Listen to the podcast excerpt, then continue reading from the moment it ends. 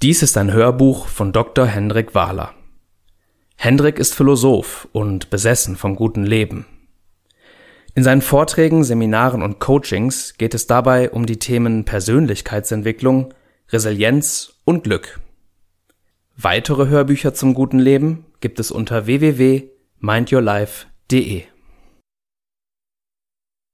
Wer bin ich? Philosophie der Selbstfindung. Gelesen von Sebastian Alefs. Wer bin ich? Das ist die Frage nach meiner eigenen Identität, nach meinem wahren Ich. Ich suche nach meinem Selbst, aber nicht nur nach meinen Sonnenseiten, sondern auch nach meinen Schattenseiten. Denn zum eigenen Selbst gehören auch Fehler, Schuld, Unzulänglichkeiten, Schwächen und Lügen. Deswegen ist Selbstfindung ein unangenehmes Thema. Aber wie im Sport gilt, die Anstrengung ist es wert. Denn am Ende wird man mit dem Ergebnis belohnt. Ein klares und ungeschöntes Selbstbild. Das ist eine Antwort auf die Frage, wer ich bin. Wer bin ich wirklich? Die Frage, wer bin ich, ist gerade deshalb so schwierig, weil es ein falsches und ein wahres Selbst gibt. Denn in der Öffentlichkeit habe ich oft eine Maske auf. Ich achte genau darauf, dass ich die Erwartungen anderer erfülle, dass ich nicht negativ auffalle, dass ich nur Dinge sage, die in Ordnung sind. Ich zeige keine unangemessenen Gefühle. Ich habe mich unter Kontrolle. Ich bin permanent auf der Hut, nichts falsch zu machen. Dieses Selbst ist einfach zu beschreiben, aber genau um dieses Selbst geht es bei der Selbstfindung nicht. Das ist lediglich eine Fassade. Das bin nicht wirklich ich, das ist nur mein aufpoliertes Selbst, das den Erwartungen anderer entspricht. Also eigentlich ein fremdes Selbst, weil es nicht aus mir selbst heraus entsteht, sondern durch die Ansprüche anderer geformt wird, durch Konventionen und gesellschaftliche Normen. Aber wer bin ich, wenn man hinter die Fassade blickt? Wer bin ich, wenn ich meine Maske abnehme? Wer bin ich, wenn ich einfach ich selbst bin? Es ist nicht einfach genau zu sagen, wie ich bin, wenn ich ganz natürlich bin, ohne mir Gedanken darum zu machen, was andere über mich denken. Mein falsches Selbst kann ich schnell identifizieren. Aber was ist denn mein wahres Selbst? Authentizität, mein wahres Ich. Du bist genau dann du selbst, dein wahres Selbst, wenn du authentisch bist. Authentizität bedeutet, dein Leben nach deinen eigenen Vorstellungen zu leben. Deshalb kann dir auch niemand sagen, wie du ein authentisches Leben führen sollst, denn das wäre ein Widerspruch in sich. Mach dein eigenes Ding, das ist eine unsinnige Aufforderung. Denn hier möchte jemand, dass du dein Leben nach seinen Vorstellungen führst. Du sollst nicht auf andere hören, ist genauso ein Selbstwiderspruch. Authentizität kannst du grundsätzlich nur selbst finden. Nur dann sind es wirklich deine Vorstellungen, an denen du dein Leben ausrichtest. Authentizität ist dabei aber kein Luxusgut, was man sich nur in Wohlstandsgesellschaften leisten kann. Im Gegenteil. Für Psychologie-Professor Stephen Joseph ist Authentizität der wichtigste Faktor, der glückliche von unglücklichen Menschen unterscheidet. Damit aber noch nicht genug.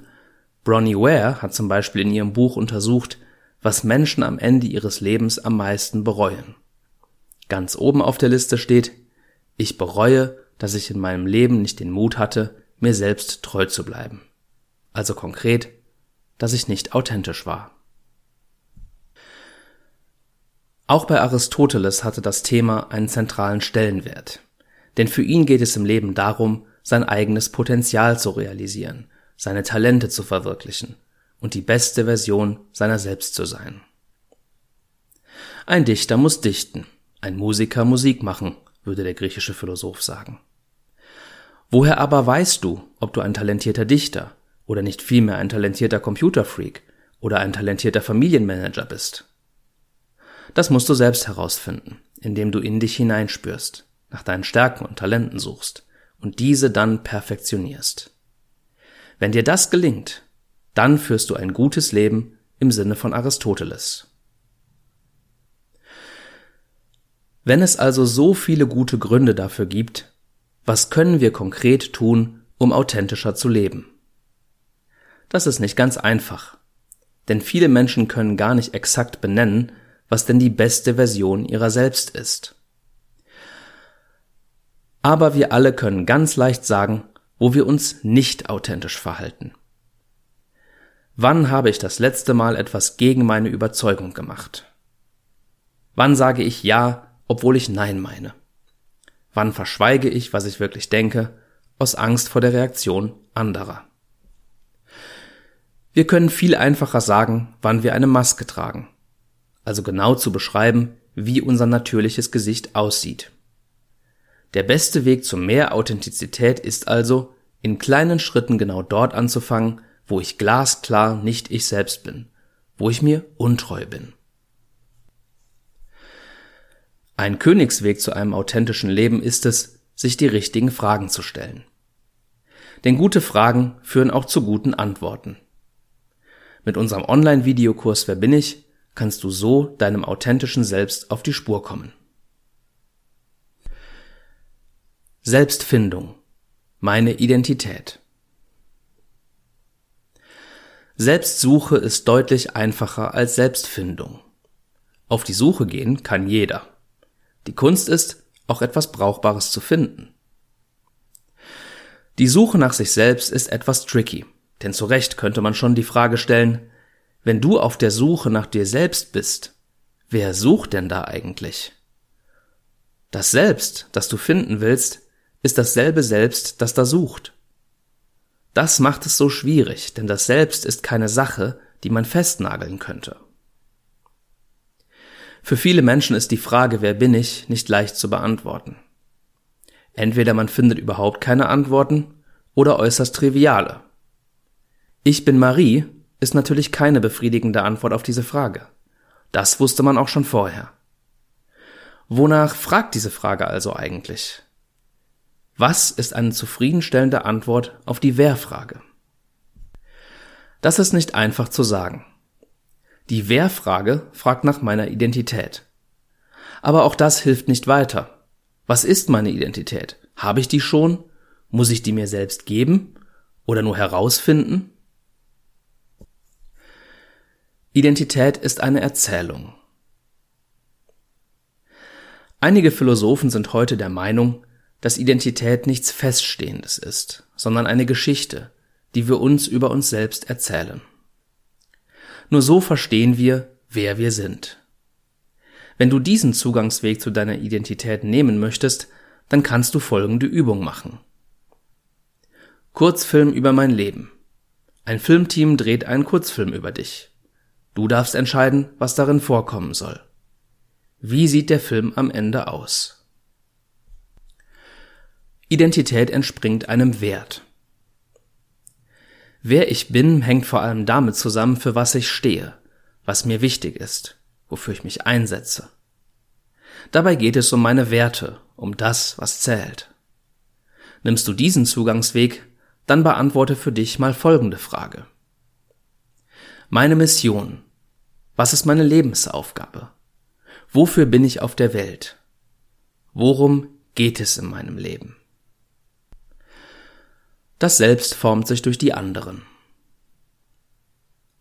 Es ist nicht von der Hand zu weisen, dass viele Einflüsse auf unsere Identität von außen kommen, vor allem von unseren Mitmenschen und hier natürlich speziell die eigenen Eltern in meiner frühen Kindheit. Später sind es dann vor allem unsere Vorbilder, die Aufschluss über unsere eigene Identität geben. Wir bewundern sie für etwas, das uns wichtig ist. Und das wiederum verweist auf unsere Werte und Prioritäten. Du kannst dich also fragen, mich selbst erkennen in anderen Menschen. Wer ist mein größtes Vorbild? Und warum? Identität entsteht durch Differenz. Deine Identität ist das, was dich von mir unterscheidet. Zwei Menschen haben niemals exakt dieselbe Identität. Deshalb sind wir verschieden. Insofern kann ein guter Zugangsweg zu deiner eigenen Identität sein, dich zu fragen, worin du dich von anderen Menschen unterscheidest. Sehr individuell sind zum Beispiel unsere Stärken und Schwächen, unsere Talente und Handicaps. Manche können gut singen, andere gut schreiben, andere wiederum können gut mit Menschen. Wer leidenschaftlich gerne Klavier spielt, der hat schon eine Identität für sich gefunden. Ich bin Pianist. Du kannst dich also selbst mal fragen, meine natürlichen Stärken und Schwächen. Was sind meine Talente? Worin bin ich gut? Was würden meine Freunde sagen, was meine Talente sind? Und was sind meine Schwächen und Handicaps? Worin bin ich schlechter als in anderen Dingen? Wenn du deine Suche vertiefen möchtest, stell dir einfach die vier wichtigsten Fragen für deine Selbsterkenntnis. Selbsterfahrung. Mein inneres Team. Selbsterfahrung ist so ein Wort, das keinen guten Ruf hat, auch bei mir nicht. Das klingt ein bisschen zu sehr nach Althippies, die nach Südamerika fliegen, um sich bei einem Schamanen ihre Eheprobleme wegtrommeln zu lassen. Aber Selbsterfahrung kann durchaus ein seriöses Thema sein, das viel hergibt. Denn eigentlich besagt es ja nur das. Ich erfahre mich selbst. Ich erfahre mein Selbst. Und offenbar erfahre ich dadurch etwas, was ich vorher noch nicht wusste. Deswegen ist Selbsterfahrung auch immer Selbsterkenntnis. Nicht alle Aspekte unseres Selbst und unseres Verhaltens sind uns bewusst. Und Selbsterfahrung bringt diese unbekannten Anteile ins Bewusstsein. Denn mit dem Selbst ist es wie mit einem Eisberg. Fährt man auf einem Schiff und sieht einen Eisberg, dann geht man implizit davon aus, dass man den Eisberg gesehen hat. Das stimmt aber so nicht. Bis zu 90 Prozent des Eisbergs sind unter Wasser. Man sieht sprichwörtlich also nur die Spitze des Eisbergs.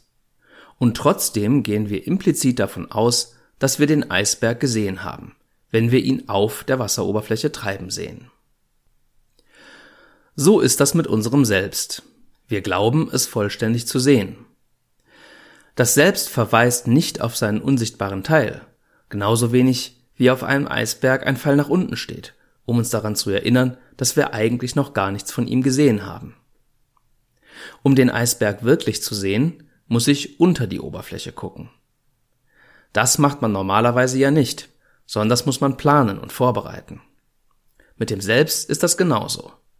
Im Alltag schauen wir nicht unter die Oberfläche. Aber dann kennen wir uns auch nur so, oberflächlich. Wie kommt man in die verborgenen Tiefen des eigenen Selbst? Nun, dazu muss man nicht zwingend zum Schamanen gehen. Es gibt sehr pragmatische Wege in die dunklen Tiefen des eigenen Selbst, zum Beispiel das innere Team des Psychologen Friedemann Schulz von Thun. Vielleicht kennst du sein wesentlich berühmteres Konzept der vier Seiten einer Kommunikation.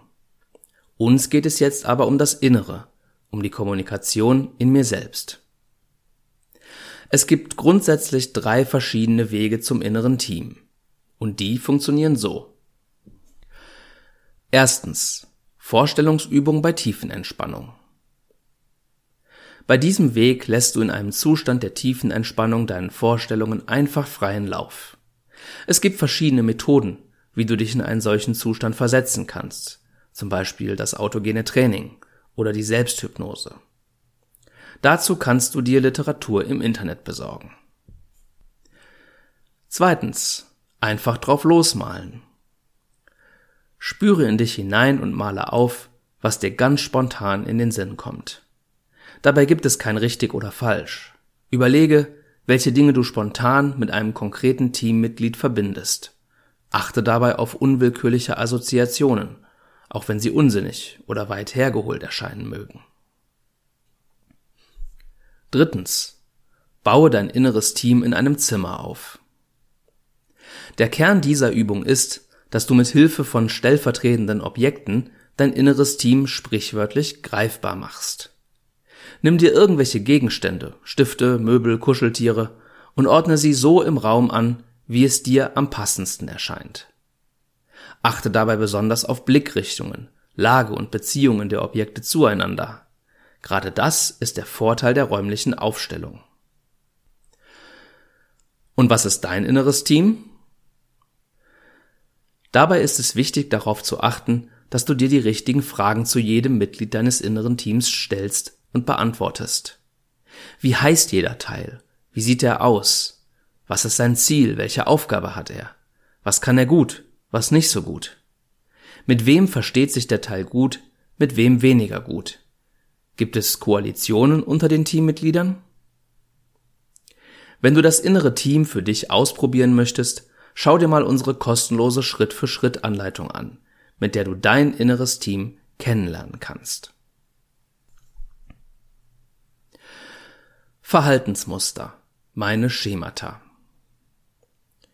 Wir alle haben Verhaltensmuster. Das sind Dinge, die wir immer wieder tun, selbst wenn sie manchmal ganz schön unvernünftig sind. Wir geraten deshalb immer wieder in Situationen, wo wir selbst merken, Moment mal, das ist doch jetzt schon das hundertste Mal, dass das so abläuft. Hinter Verhaltensmustern stecken meistens sogenannte Lebensthemen.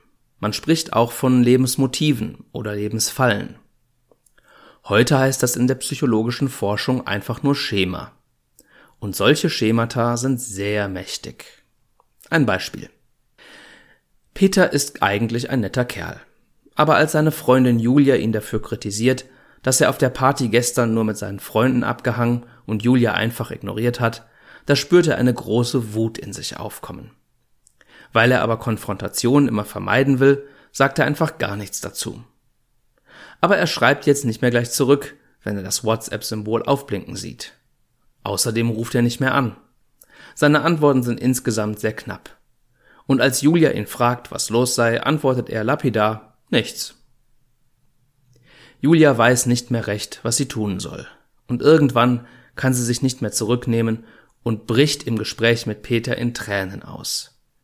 Da tröstet Peter sie und merkt, Mensch, das war doch mit meiner vorherigen Freundin auch immer so. Frauen machen manchmal echt ein Drama. Was hier am Werk ist, das kann man ein Schema nennen. Ein Schema umfasst neben einem konkreten Verhaltensmuster auch eine ganz eigene Weltsicht, also wichtige Grundüberzeugungen über die Welt und sich selbst, die man nicht beweisen kann, sondern die eher eine Glaubensfrage sind. Zum Beispiel Menschen sind böse oder ich bin dumm. Einer der Pioniere für Schemata ist der Psychotherapeut Jeffrey E. Young. Er hat die sogenannte Schematherapie auf den Weg gebracht. In seinem Buch Reinventing Your Life beschreibt er typische Schemata und wie man mit ihnen umgehen kann. Auch wenn Schemata von Person zu Person unterschiedlich sind und wir nicht alle dieselben haben, gibt es doch einige, die sehr häufig vorkommen. Ein wichtiges Schema ist zum Beispiel überhöhte Standards. Dahinter steckt die Überzeugung, es ist nie wirklich genug. Und das führt zu Problemen im Leben dieser Menschen. Ebenfalls recht verbreitet ist das Schema Mangelhaftigkeit mit der Grundüberzeugung, ich bin wertlos. Eine ausführliche Beschreibung dieser Schemata findest du in unserem Beitrag Verhaltensmuster durchbrechen. Innere Antreiber, meine verborgenen Lenker. Die inneren Antreiber sind eine metaphorische Umschreibung dessen, was wir alle von uns selbst kennen. Manchmal fühlen wir uns getrieben, zum Beispiel dazu, viel zu arbeiten oder möglichst schnell von A nach B zu kommen. Oder oft gibt es keinen nachvollziehbaren Grund dazu, denn auf der Arbeit ist gar nicht so viel los, dass man so viel arbeiten müsste. Und es hat auch eigentlich gar keine Eile, rennt aber trotzdem von einem Termin zum nächsten. Das liegt daran, dass innere Antreiber ein Lebensgefühl mit sich bringen. Je nachdem, welche inneren Antreiber man selbst hat, kann man durchaus das allgemeine Lebensgefühl haben, dass man keine Zeit hat oder dass das Leben hart ist. Manchmal drücken sich innere Antreiber auch in einem Lebensmotto aus. Erst die Arbeit, dann das Vergnügen. Darin können sich viele Menschen wiedererkennen. Innere Antreiber entstehen oft in der Kindheit. Sie beinhalten eine Grundüberzeugung über mich oder die Welt. und sie beinhalten einen Imperativ, der uns antreibt. Das Konzept kommt aus der Transaktionsanalyse, einer speziellen Form der Psychotherapie. Und das sind die wichtigsten inneren Antreiber. Sei perfekt mit der Grundüberzeugung, wenn ich endlich die Beförderung bekommen habe, nehme ich mir wieder mehr Zeit für mich. Sei gefällig mit der Grundüberzeugung, wenn ich heute Spaß habe, werde ich morgen dafür bezahlen müssen. Streng dich an mit der Grundüberzeugung, warum passiert so etwas immer mir? Sei stark mit der Grundüberzeugung, ich kann niemals bekommen, was ich am meisten möchte.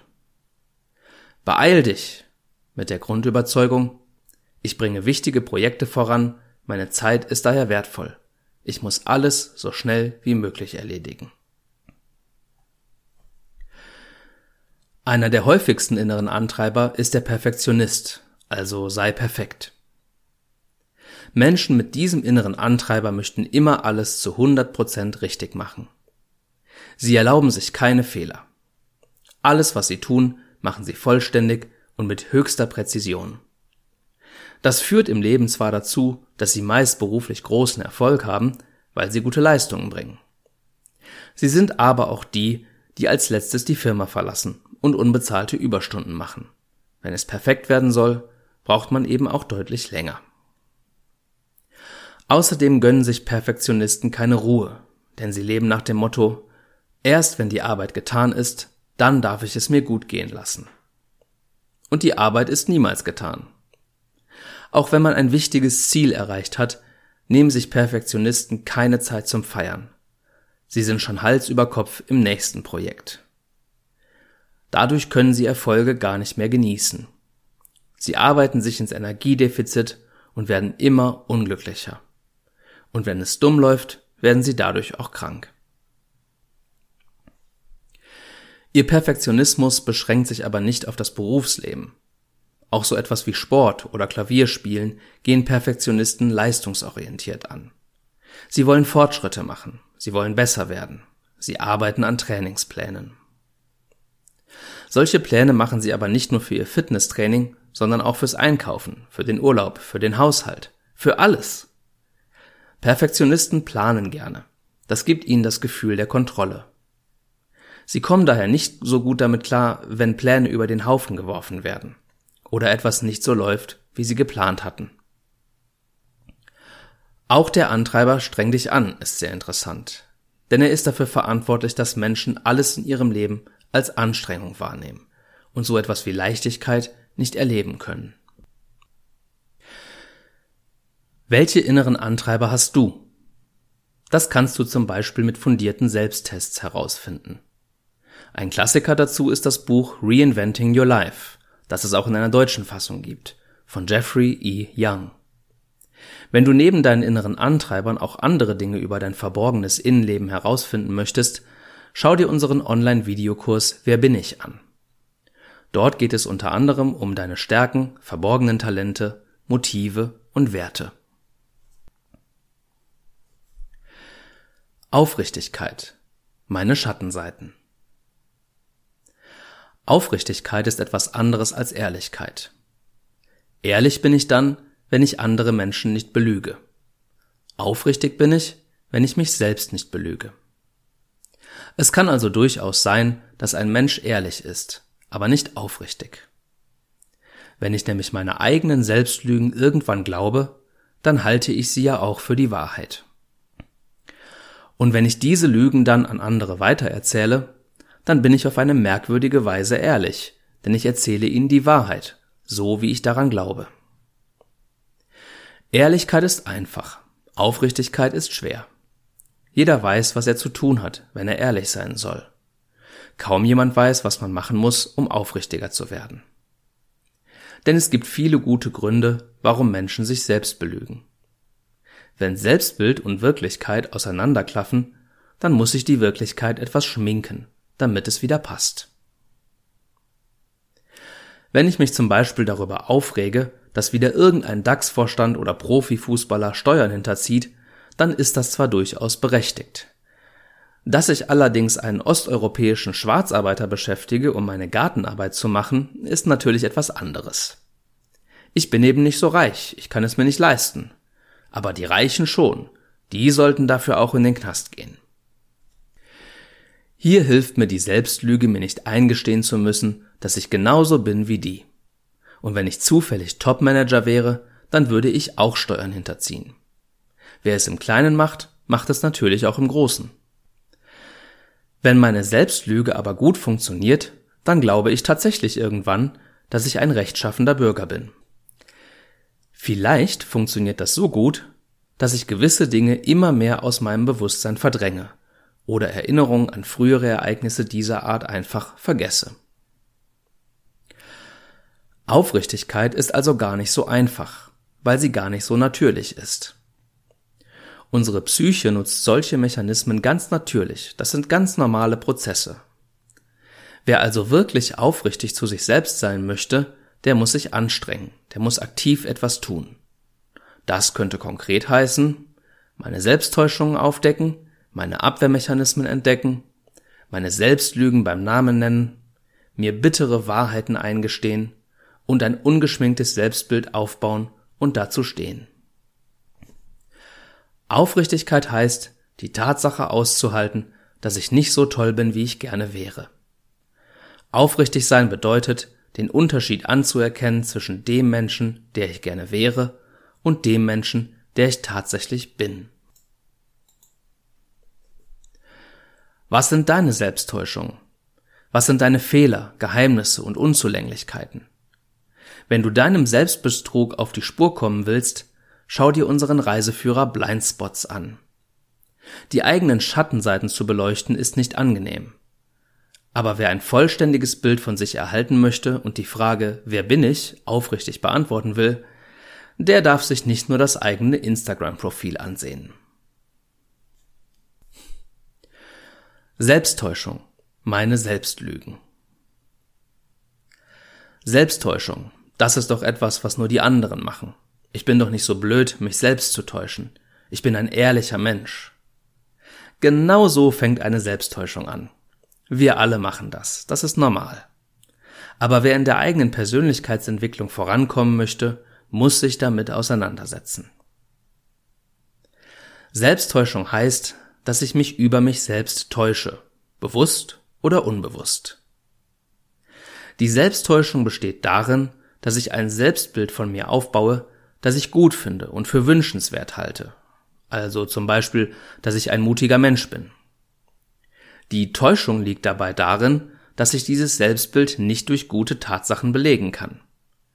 Zum Beispiel, weil es keine Situationen gibt, in denen ich diesen Mut demonstriert habe. Oder aber das Selbstbild widerspricht sogar den Tatsachen. Zum Beispiel, weil ich das letzte Mal, als ein Flüchtling im Bus rassistisch beschimpft wurde, meinen Mund gehalten habe.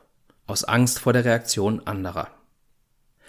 Gleichzeitig möchte ich aber unbedingt daran glauben, dass ich mutig bin, weil das für mich ein wichtiges Ideal darstellt.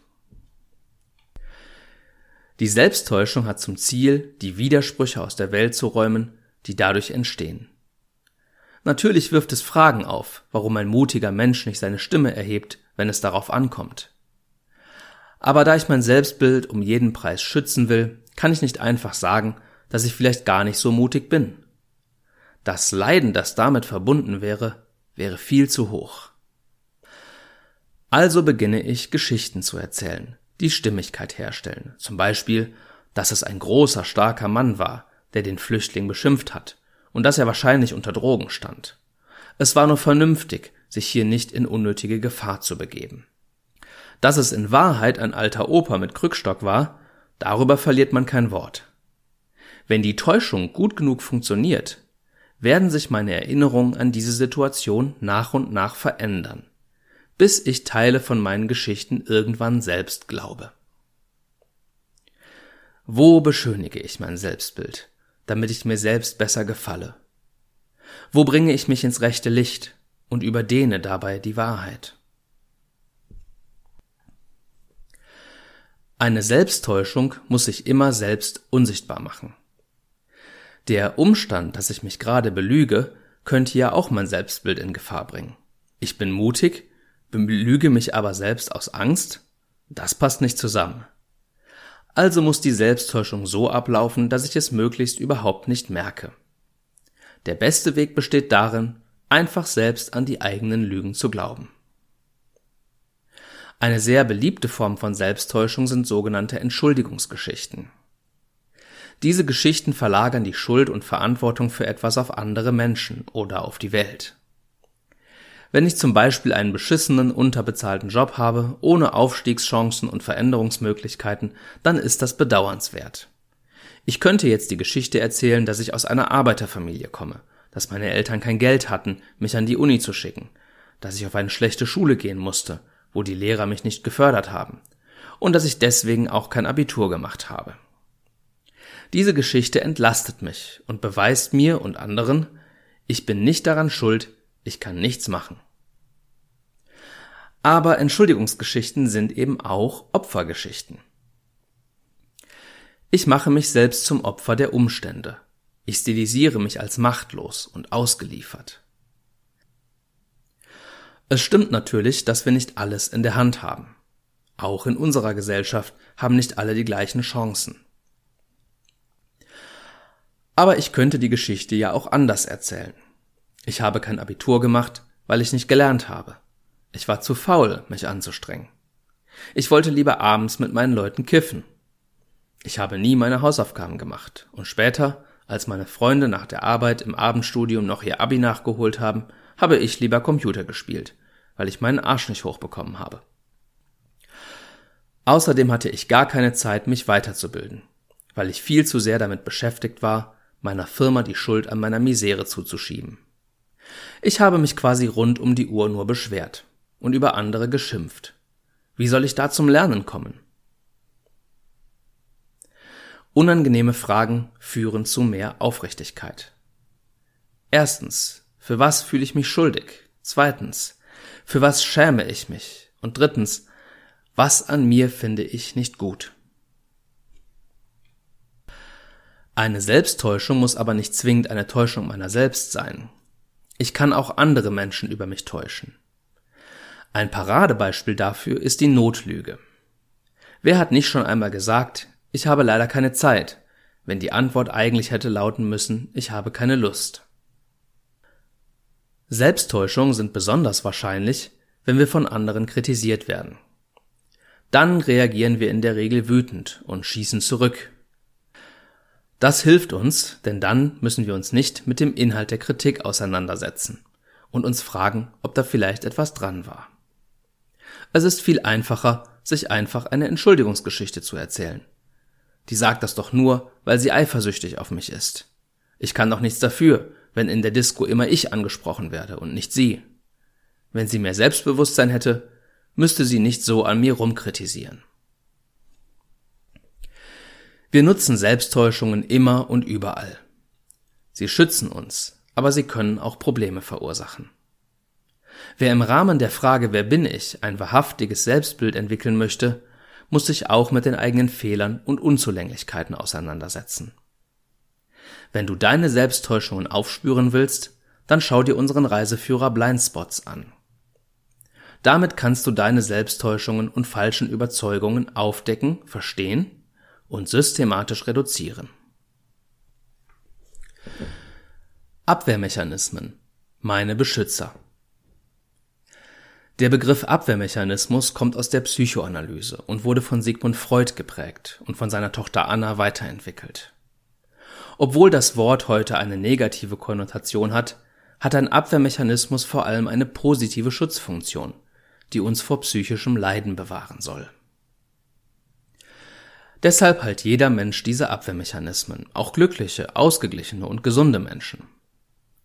Sie helfen uns dabei, ein in sich widerspruchsfreies Selbstbild aufrechtzuerhalten.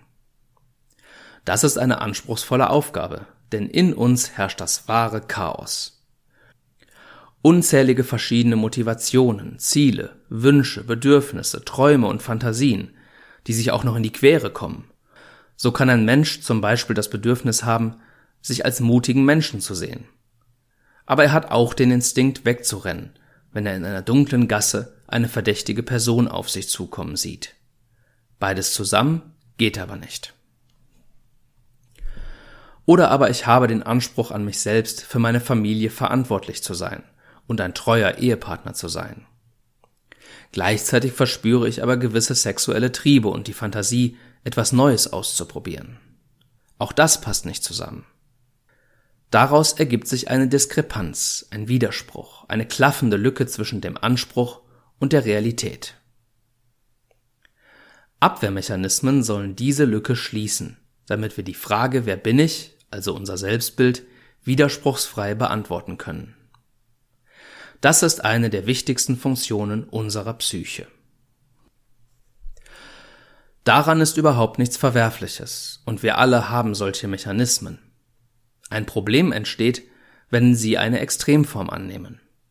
Die Dosis macht hier das Gift. Denn Abwehrmechanismen können Nebenwirkungen haben, weil ich gewisse Teile von mir und der Welt ausblenden, ignorieren oder schönreden muss. Diese Formulierung kann aber irreführend sein, denn Abwehrmechanismen sind keine bewusste Handlung. Niemand entschließt sich, absichtlich einen Abwehrmechanismus einzusetzen.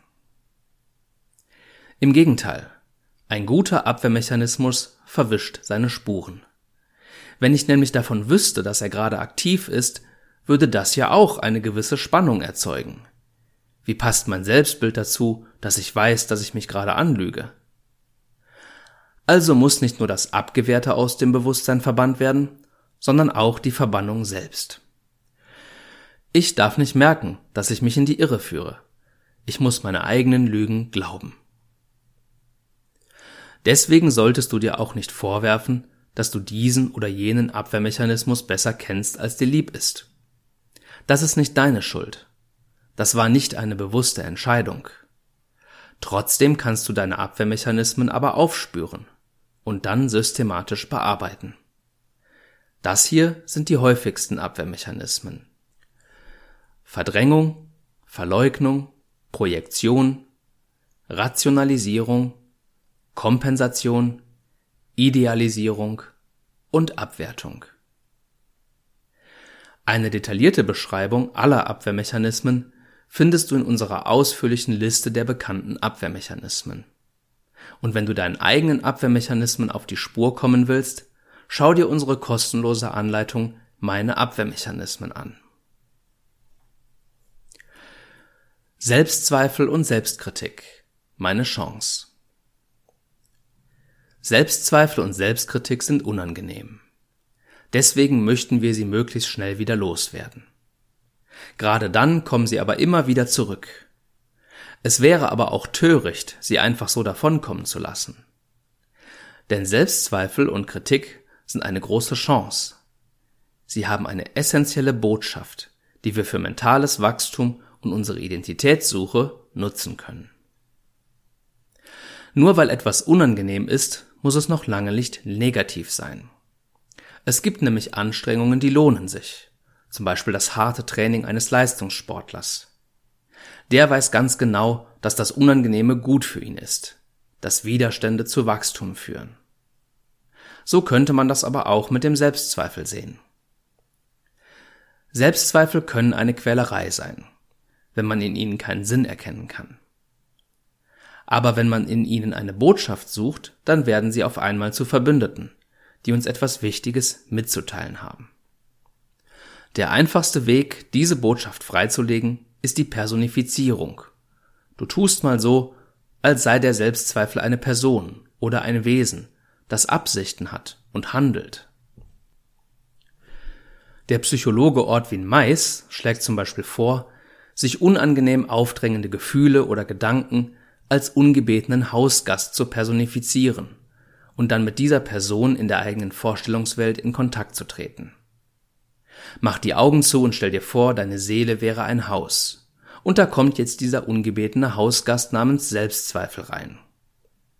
Beobachte, was von alleine geschieht, wenn du dich einfach überraschen lässt, wie dein innerer Film jetzt weitergeht. Was tut der Hausgast? Was sagt er zu dir? Kannst du ihn etwas fragen? antwortet er. Wenn ja, frag doch mal, was er hier eigentlich will. Warum kommt er immer wieder hierher? Durch diesen kleinen Trick der Personifizierung kannst du vielleicht die positive Absicht hinter so unangenehmen Gefühlen wie Selbstzweifeln freilegen. Vielleicht ist er da, um dich darauf hinzuweisen, dass dein Leben gerade in die falsche Richtung läuft. Dass er unzufrieden damit ist, dass du einem Job nachgehst, der dich langweilt. Dass er sich sorgt, dass du deine Lebenszeit vergeudest, dass du irgendwann bereuen wirst, nicht schon früher einen Kurswechsel vorgenommen zu haben. Das Absurde ist, dann will der Hausgast offenbar genau dasselbe wie du, nämlich dafür sorgen, dass es dir gut geht. Er will, dass du das Beste aus deinem Leben machst. Er will dich vor Schaden beschützen. Er will dich davor bewahren, Fehler zu begehen. Und so entpuppt sich der feindliche Hausgast auf einmal als freundlicher Helfer, der zwar etwas unsanft zu dir ist, aber es im Grunde nur gut meint. Selbstzweifel haben immer eine individuelle Botschaft, die von Mensch zu Mensch verschieden ist. Es macht keinen Sinn, hier darüber zu spekulieren, was deine Botschaft sein könnte. Du kannst es nur selbst herausfinden, indem du in deiner Vorstellungswelt schaust, was der Selbstzweifel tut. Wenn du die Botschaft gehört hast, dann weißt du auch, was in deinem Leben nun zu tun ist. Dann wirst du aktiv und veränderst etwas. Und dann hat der Selbstzweifel seinen Zweck erfüllt. Es gibt für ihn hier nichts mehr zu tun. Und deshalb geht er vielleicht schon bald von ganz allein. Er hat dir geholfen, den nächsten Schritt in deinem Leben zu gehen. Und das alles nur, weil du mal so getan hast, als sei er eine Person und hätte einen nachvollziehbaren Grund für das, was er tut. Selbstzweifel sind etwas Gutes, wenn man sie zu nutzen weiß. Sie sind eine Chance, ein wichtiges Problem in deinem Leben zu lösen. Anleitung. So findest du dich selbst. Wie du siehst, ist die Frage, wer bin ich, ebenso wenig einfach zu beantworten, wie die Aussage, ich bin Peter, eine verfehlte Antwort auf diese Frage wäre. Wir täuschen uns permanent über uns selbst. Wir haben Abwehrmechanismen und Verhaltensmuster, damit wir ein lückenloses Selbstbild aufrechterhalten können und nicht aus unserer Komfortzone heraus müssen. Wer bin ich nun also wirklich? Wenn du diese Frage beantworten möchtest, dann ist unser Online-Videokurs Wer bin ich für dich vielleicht eine interessante Lösung. Genauso wichtig wie deine tatsächlichen Wünsche, Ideale und inneren Antreiber sind aber auch deine Schattenseiten. Wo belügst du dich selbst? Wo machst du dir etwas vor? Wo könntest du noch aufrichtiger werden, wenn du wüsstest, welche dunkleren Charakterzüge hinter deiner oft geschminkten Fassade stecken? Mit unserem Reiseführer Blindspots kannst du auch deinen Schattenseiten auf die Spur kommen. Und wir versprechen dir, dieses Abenteuer wird ein spannendes, auf dem es viel zu entdecken und zu lernen gibt. Weitere Hörbücher, E-Books und Videokurse gibt es unter www.mindyourlife.de